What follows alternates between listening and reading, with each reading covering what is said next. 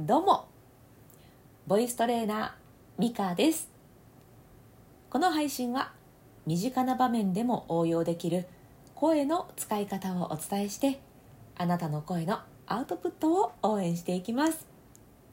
今日は短かはちょっと人によるかもしれないんですけれど、え本番がある方本番を迎える方に、えー、おすすめの声のお話をしていきます。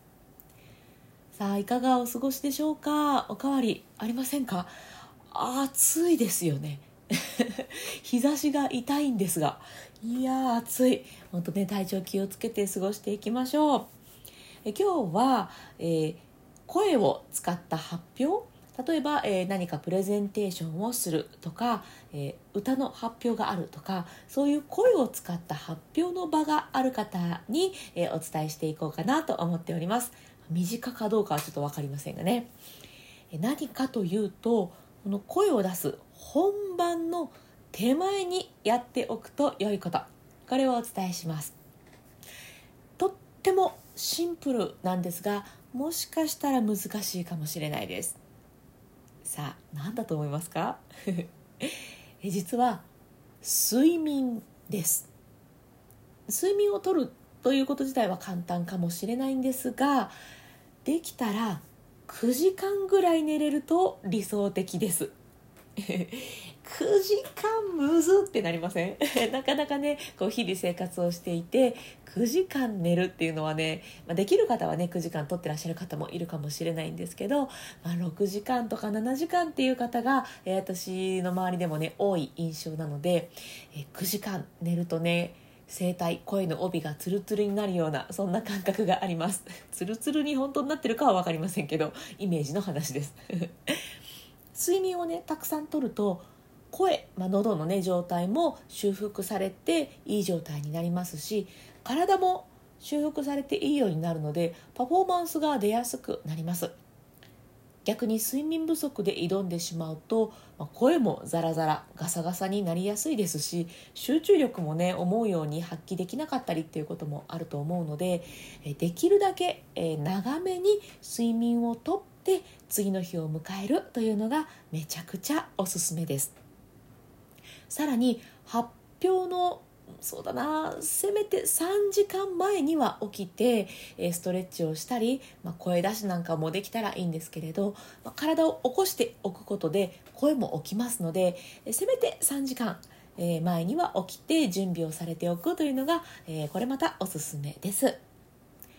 で発表の前に仮眠を取るっていう方もいらっしゃるんですけれどこの仮眠もねその本番の3時間前に起きれるといいんじゃないかなというのが、まあ、私の個人的な、うん、意見ですね。寝た方が声出るねんっていう方もいらっしゃるかもしれないんですけれど声が起きるまでってなかなか時間かかったりするので、はい、個人的には3時間前せめて3時間前っていうのがおすすめです。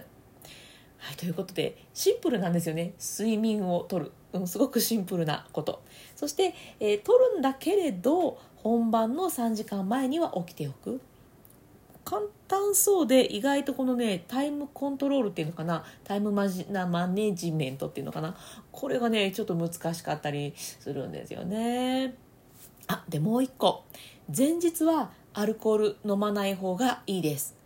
アルコールってね水分を取っていきますので声のガサガサをね、うん、ちょっとこう加速させやすいというか。なので前日だけでもアルコール我慢して、えー、挑むといいかなと思います。私はねほぼ毎日ビール飲んでしまっているので本番の前の日はぐっと我慢して これが終わったら本番が終わったら飲むんだみたいな感じで頑張ってます。飲まない方にはね、えー、何の問題もないことかもしれないですね。はいということで今日は本番の前にするといいことというお話させていただきました。何かね発表があるという方、えー、参考にしていただけたらと思います。では、えー、深呼吸のコーナーに入っていきます。深呼吸も本番の前にやるとね緊張緩和とかの効果がありますのでおすすめです。で普通の深呼吸でもいいんですが、えー、2つポイントを押さえた深呼吸するとよりこの緊張緩和とかねあと気分転換の、えー、そういった効果もぐぐっと上がってきますので2つのポイント一緒に押さえていきましょう。これはめちゃくちゃ簡単です。睡眠より簡単です。一つは背筋を伸ばすこと。はい簡単。二つ目は笑顔。はい簡単。ということで笑いながら背筋伸ばしてゆっくり深呼吸をする。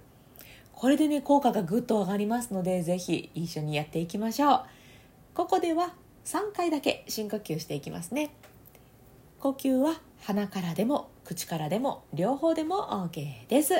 では背筋伸ばして一度体の中の空気吐き出します。吐き切りましょう。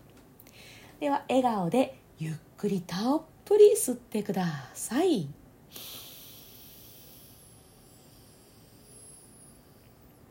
はいじゃあゆっくり吐きましょう。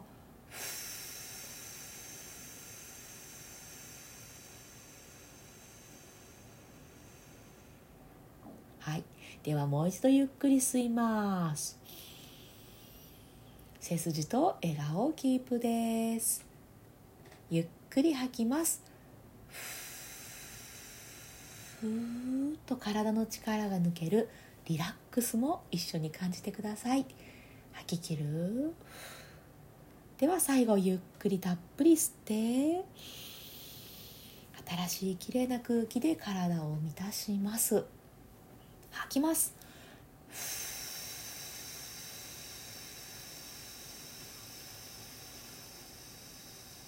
吐き切る。はいいかがでしたでしょうか、うん、3回だけでもね随分気持ちはすっきりするんですけれど緊張している時ってこのゆっくり呼吸するっていうのが難しいのでこのゆっくりを無理やりにでもやってみてください。